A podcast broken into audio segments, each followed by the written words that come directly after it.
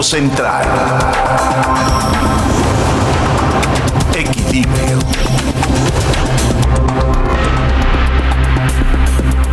Salimos de un asombro y llegamos al siguiente, y después al siguiente, y así sucesivamente. Esta cadena de asombros que hoy están ligando a nuestro país en uno de los momentos más oscuros que recordamos en la historia de México, estamos dándonos cuenta cómo el poder está jugando con nosotros. Félix Salgado Macedonio, el que fuera aspirante por Morena al gobierno de Guerrero, al haber visto impedido su paso por haber incumplido con la ley, ahora lanza una idea que seguramente será confirmada el día de hoy. Evelyn Salgado, su hija, será la aspirante al gobierno del estado de Guerrero por el partido Morena. Si bien es cierto, hay algunas otras mujeres que están como telón de fondo, todos sabemos que Evelyn será, como hija del hoy candidato frustrado, la representante del candidato frustrado para llegar, ganar las elecciones. Y una vez digo, yo no sé si Evelyn sabe de política, entiendo que tiene un bagaje, porque también la estudié, pero eh, ¿qué capacidad pudiera tener Evelyn para el caso? ¿Qué capacidad podría tener el propio Félix, su padre? O para el caso, ¿qué capacidad podría tener cualquiera? para aspirar a un puesto de gobernar a un estado tan complejo como Guerrero. El hecho es que Evelyn se presentará, estoy seguro, como la aspirante. Y de ahí vendrá algo que pues es una estrategia de lo más ruin. Una vez que ganara el gobierno del estado Guerrero, le transitaría a su padre como, vamos a pensarlo, secretario de gobierno, las acciones de gobernar. Y con esto endosaría el gobierno a su papá. Es como si pensáramos que nuestro país hubiera estas cortes de los tiempos monárquicos en las que se pudiera en las cortes ejercer el derecho a la sucesión. ¿Quién es el primero en la línea? ¿Quién abdica? ¿Quién le pasa el poder al siguiente? Como si estuviéramos en una monarquía el rey Félix Salgado Macedonio, ante su abdicación, por razones necesarias, eh, deposita en su hija el reinado de Guerrero. Podría leerse en una crónica de la Nueva España. Pero estamos en el siglo XXI y lo que está sucediendo hoy en el país es tremendamente sorpresivo. Hasta el punto que un hombre como Porfirio Muñoz Ledo anuncia la próxima creación de un frente amplio en defensa de la Constitución que impulse él junto con académicos del mundo intelectual, eh, juristas, jueces, periodistas, intelectuales, ciudadanos interesados en defender al país. No le quiere dar Porfirio un sesgo político partidista no es una escisión de ningún otro partido político, es una entidad autónoma, neutral, que lo que busca es el revertir o el defender todos aquellos, eh, todas aquellas instituciones susceptibles de ser defendidas ante este amago de la cuarta transformación. Me pronuncio en contra de la robotización de la cuarta T, dice Porfirio al pronunciarse así, siempre tiene frases, ¿no?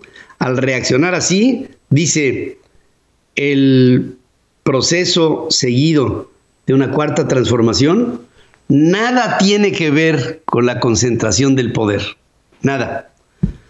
Es como se está construyendo una dictadura y no puede ser así. Tenemos que reaccionar en consecuencia. Y es por eso que está convencido de que por unanimidad, entre otras, por ejemplo, la Corte Suprema de Justicia de nuestro país no debe de ser modificada con una ley para el Poder Judicial a modo de un presidente que con el resultado de esta ley lo que haría sería concentrar más y más el poder. Vamos a parar esto, dice Porfirio. Es el momento de pararlo. Es un momento por la restauración de la democracia. Se ha, deslavado la democracia, se ha perdido la democracia mexicana. ¿Quién lo dijera? A Porfirio. ¿Quién se lo dijera?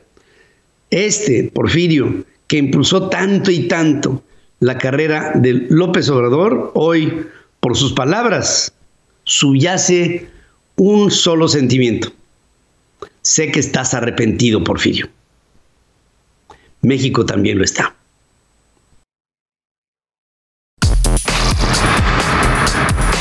Para que tengas el dato.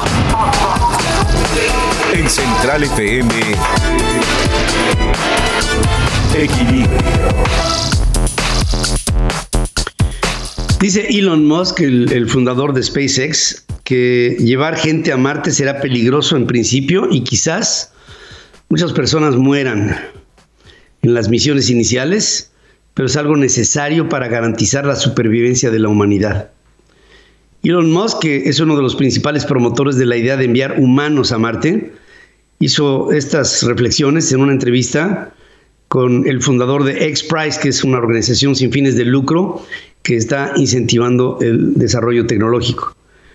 Elon Musk calificó al, al, este tentativo viaje como algo peligroso e incómodo, asegurando que sería una aventura gloriosa y aunque el riesgo sea latente, expresa que será necesario para que se garantice la supervivencia del hombre.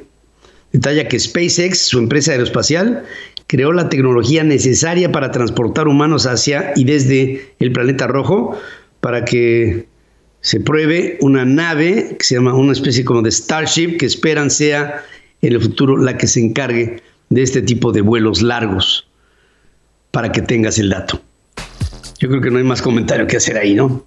La Universidad Nacional Autónoma de México y la firma tecnológica china Huawei anunciaron la creación de un laboratorio para impulsar el uso de inteligencia artificial. Se trata del espacio de innovación UNAM Huawei, que será utilizado para, para dar clases, para investigar, para desarrollar inteligencia artificial, así como ciencia de datos, ubicándose en el edificio del Instituto de Investigaciones en Matemáticas Aplicadas y Sistemas de la propia institución educativa.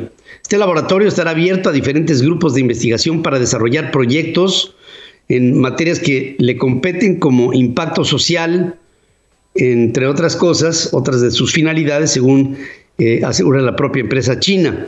Para el 2021, la agenda de proyectos privilegia los que tengan objetivos de bienestar social digital, buscando apoyar a sectores como jóvenes sin empleo, como migrantes mexicanos, como microemprendedores, como indígenas, grupos particulares y personas con alguna forma de discapacidad. Huawei y la Universidad Nacional para que tengas el dato. Y para que tengas el dato, astrónomos de la Universidad Global de Londres están estudiando las colisiones entre agujeros negros y estrellas de neutrones, buscando con esto desarrollar una nueva medida de una pregunta que se ha hecho el hombre desde siempre de la tasa de expansión del universo. Un tema largamente debatido, la tasa de expansión del universo. Señalan que las dos mejores formas actuales de estimar la tasa de expansión del universo son midiendo el brillo y la velocidad de las estrellas pulsantes y en explosión y observando fluctuaciones en la radiación del, del universo temprano.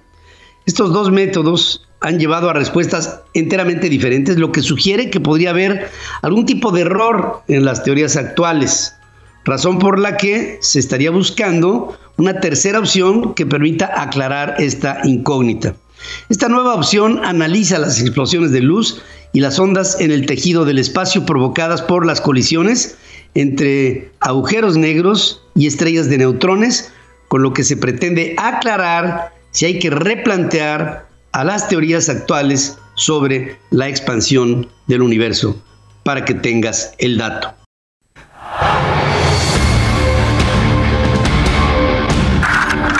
La humanidad también sueña en colectivo. Hablemos de cine con Ricardo Colorado.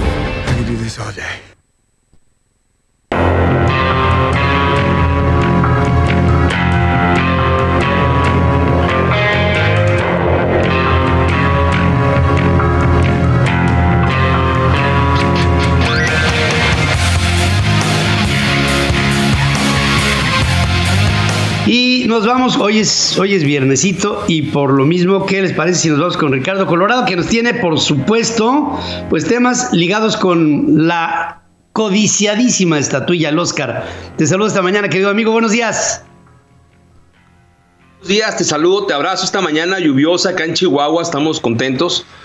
Este es un regalo que nos trajo el cielo. El agua siempre es bienvenida en el desierto, mi querido Pedro. Y este, esta lluvia es una providencia de lo que viene este año, porque vienen buenas películas, Pedro. Pero también este, hay que hablar de la entrega de los Oscars. ¿Qué te parecieron, Pedro? ¿Los viste? ¿Tuviste oportunidad de verlos?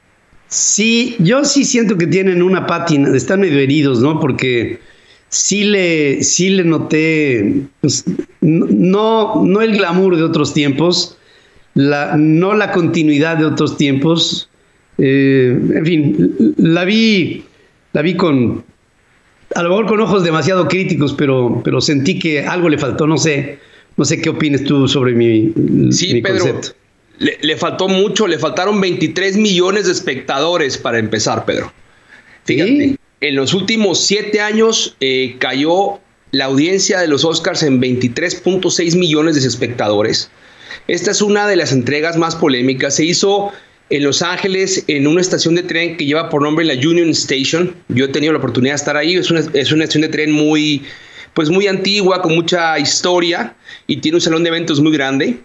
Este, y se me hizo increíble que fuera dentro de la estación del tren porque tú sales del salón de eventos y te topas pues con la gente que está viajando, que está haciendo comunicación entre ciudades, hay ahí este, mendigos, es, es, es, un lugar muy poco glamuroso, siendo que el salón se, se, presta para la entrega, pero lo que me llamó la atención es cómo eh, se adaptó a esta época de pandemia, esta entrega tan prestigiosa en un lugar tan diferente, con tan poca audiencia, con un 58% de rating inferior este, al año pasado y bueno, esto está en caída. La pregunta, Pedro, es por qué se registran en total en los últimos ocho años cerca de 30 millones de espectadores menos. Mira, yo creo que la respuesta es compleja, pero tiene que ver con una falta de producciones de calidad, con que la gente ya no está yendo al cine, con que cada vez interesan menos las noticias de los actores o el glamour de la farándula, porque hay mucha información en las redes sociales y la gente anteriormente esperaba esta entrega para enterarse y lo que sucede el día de hoy es que una vez que es la entrega, la gente ya sabe de las películas, ya sabe de, de, lo que está sucediendo en el mundo del cine y pierde relevancia esta entrega en torno a qué películas son y por qué están premiando y quiénes van a ir. Eh, en, en esta información, un evento tan codiciado y tan deseado como la entrega de los Oscars ha perdido rating porque estamos simple y sencillamente, Pedro, en la era de la información, donde la gente tiene cada vez más acceso a esto y hay películas menos glamurosas. Estamos perdiendo la, la espectacularidad de las pantallas de cine y llegando a la trivialidad de las plataformas. Eh, ojo, yo no sé si en un futuro Netflix o Amazon o este, Disney Plus este, o Apple Plus empiecen a hacer sus propias premiaciones. Eso sería muy interesante porque realmente la academia está en riesgo. Y ese fue el discurso que se dio. Por aquí lo dijimos, el llamado a la academia fue a la inclusión, sí, pero también muy fuerte el llamado fue a ir al cine. Y creo que la película que se lleva el Oscar, que es, por aquí lo dijimos, Pedro, ¿eh? Y no somos chamanes ni brujos, pero lo dijimos aquí, Snowmanland de Chloe Zhao, que obtuvo el Oscar a la mejor película, habla justamente de esto, Pedro. Es un retrato lo que estamos viviendo en esta época tan complicada, ¿no? Es una historia de pérdida, es una historia protagonizada por una mujer y es una historia de, de búsqueda, ¿verdad? Es un road trip por Estados Unidos en un país que se ve también desolado, ¿no? Este, sin duda, Pedro, vivimos tiempos difíciles, estamos ante un cambio y también lo está reflejando el cine claro termómetro de lo que está pasando en el mundo. Para mí esto fue la entrega de los Oscars, Pedro. Eh, por otro lado, me quedo con un sabor de boca, este, pues muy, eh, ¿cómo te diré?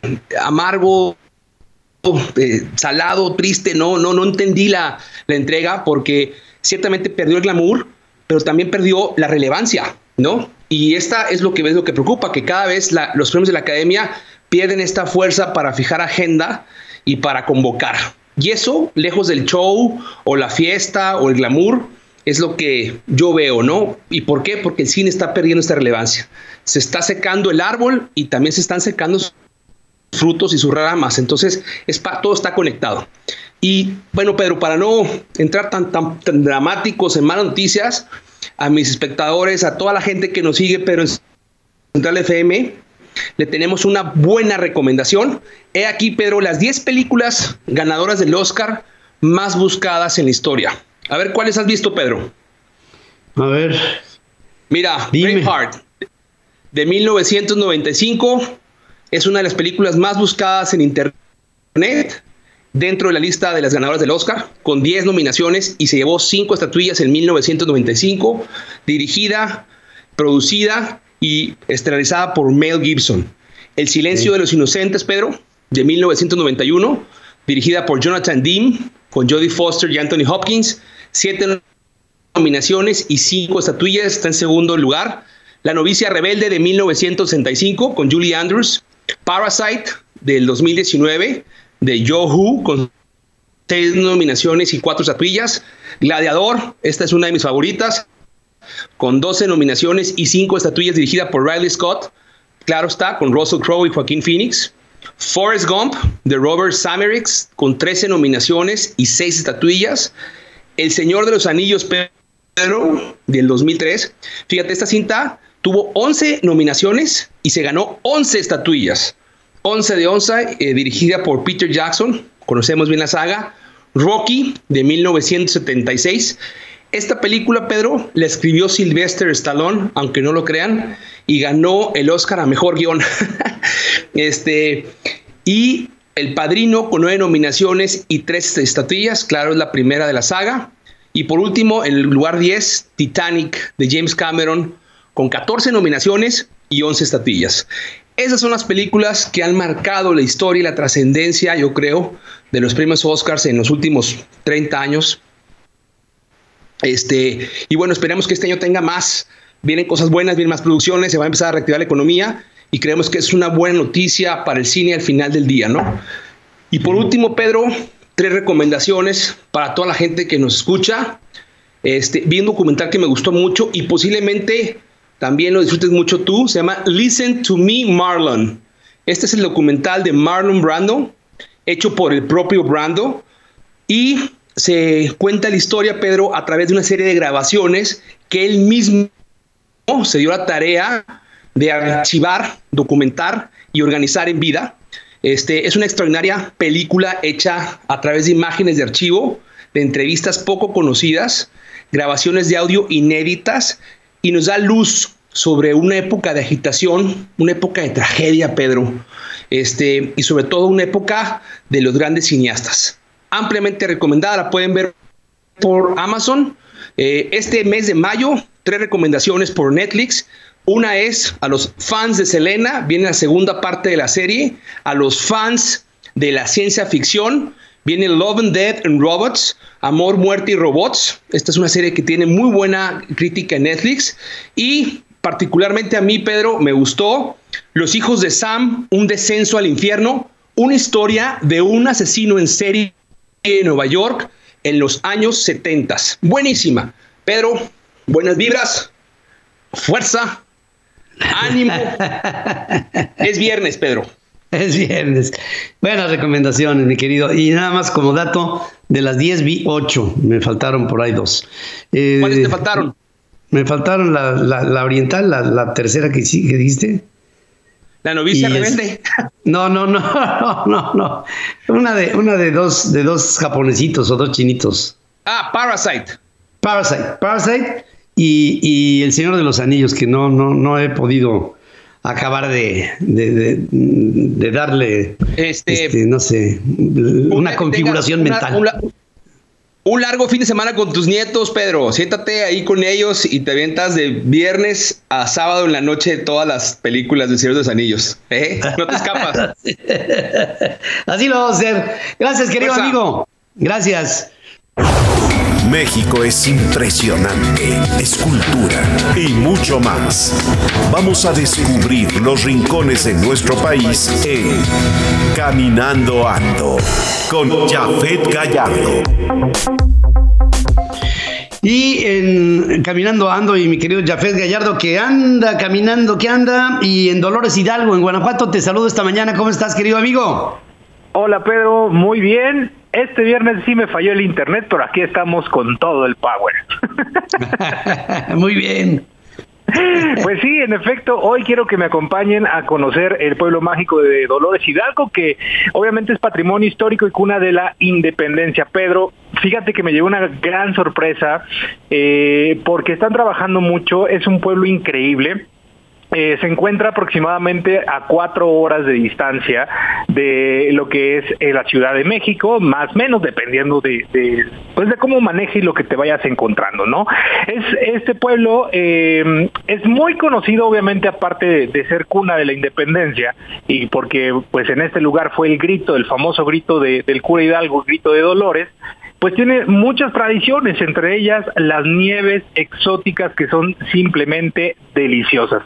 Déjate cuento que este lugar se, se, le llama Dolores Hidalgo, uno porque pues ellos adoran a Nuestra Señora de los Dolores y dos, por el cura Miguel Hidalgo y Costilla, que su nombre completo nos, lo estaba contando Sandro, que fue nuestro guía en esa aventura, que es Miguel Gregorio Antonio Ignacio Hidalgo y Costilla, Gallaga, Mandarte y Villaseñor. Y así como este tipo de datos nos fue dando Sandro al ir recorriendo cada uno de los rincones de este pueblo mágico que de verdad está increíble. Parada obligatoria es la parroquia de Nuestra Señora de Dolores, que tiene un estilo barroca churrigueresco y que la puedes contemplar y admirar e inclusive hay una placa en la, en, la cual indica que desde ahí dio el grito de independencia al cura Hidalgo.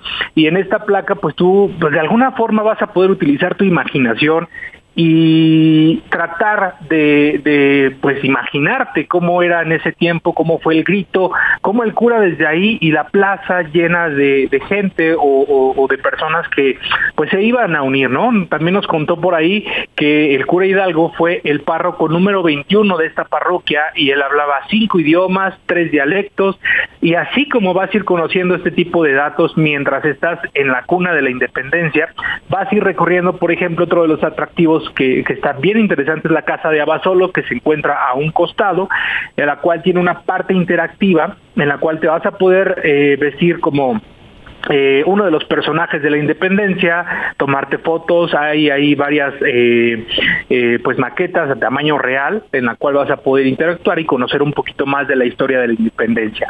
También caminando por la plaza te vas a encontrar pues obviamente con uno de los de las paradas icónicas o obligatorias que es el hijo, el hijo del árbol de la noche triste, Pedro. Fíjate que en este lugar, dentro de la conmemoración en 1921 del centenario de la consumación de, la Guerra de Independencia, la Ciudad de México, en aquel entonces Distrito Federal, decidió mandar retoños, retoños a diferentes lugares, entre ellos Dolores, por considerarse cuna de la independencia, y obviamente porque este lugar, eh, este árbol, lo que es el agüehuete, es considerado eh, o designado el árbol nacional, y ahí, ahí está uno de los hijos del árbol de la noche triste, que aquí en la Ciudad de México pues ya está eh, pues más, más que seco, pero uno de sus retoños está en Dolores Hidalgo y tratan de llevarlo a, esos retoños que florezcan, crezcan y está enorme, que llegan a diferentes partes de la República. Las nieves, por supuesto, las nieves, Pedro, son deliciosas. Lo exótico de este lugar es que te vas a encontrar o una nieve de ceviche o una nieve de aguacate, que es de mis favoritas, son sabores exóticos. La de mole también está muy rica, la de camarón y así para aquellos paladares sensibles pues vayan con cuidado pero vale la pena probar. Y también parada obligatoria es la casa museo de José Alfredo Jiménez la cual tiene una entrada de 40 pesos que tienen que ir sí o sí para conocer la vida de este ídolo de este cantautor mexicano desde sus inicios desde cuando iniciaba cuando su papá que, que tenía una farmacia era farmacéutico hasta pues que grabó su primer disco. Toda la historia la discografía la ropa que usaba, los patios donde él corría, ahí lo van a poder encontrar en este museo. Y muy cerquita de ahí se encuentra pues obviamente el Panteón de Dolores, que la entrada es gratuita y se encuentra el mausoleo también de José Alfredo Jiménez, donde fue enterrado y ahí van a poder eh, conocer un poquito más de la historia de este lugar y de este compositor, ¿no? Porque tiene, esconde diferentes eh, significados, es un mausoleo impresionante, muy visitado, con un zarape monumental, con más de 200 rayas de colores eh, que tienen los nombres de las canciones, de las más de 119 canciones que eh, pues hizo José Alfredo Jiménez. Entonces yo la verdad la pasé muy bien, Pedro. Este es un lugar histórico que tienen que conocer. Además hay muchos más atractivos. Yo no alcancé a ir a todos porque fui de pasadita, pero también está, por ejemplo, eh, el Jardín de la Independencia, la Casa de Visitas, el Museo Casa Hidalgo, el Museo del Vino. Muy cerquita de ahí también está un viñedo que se llama Cuna de Tierra, donde también te van a dar la ruta del vino.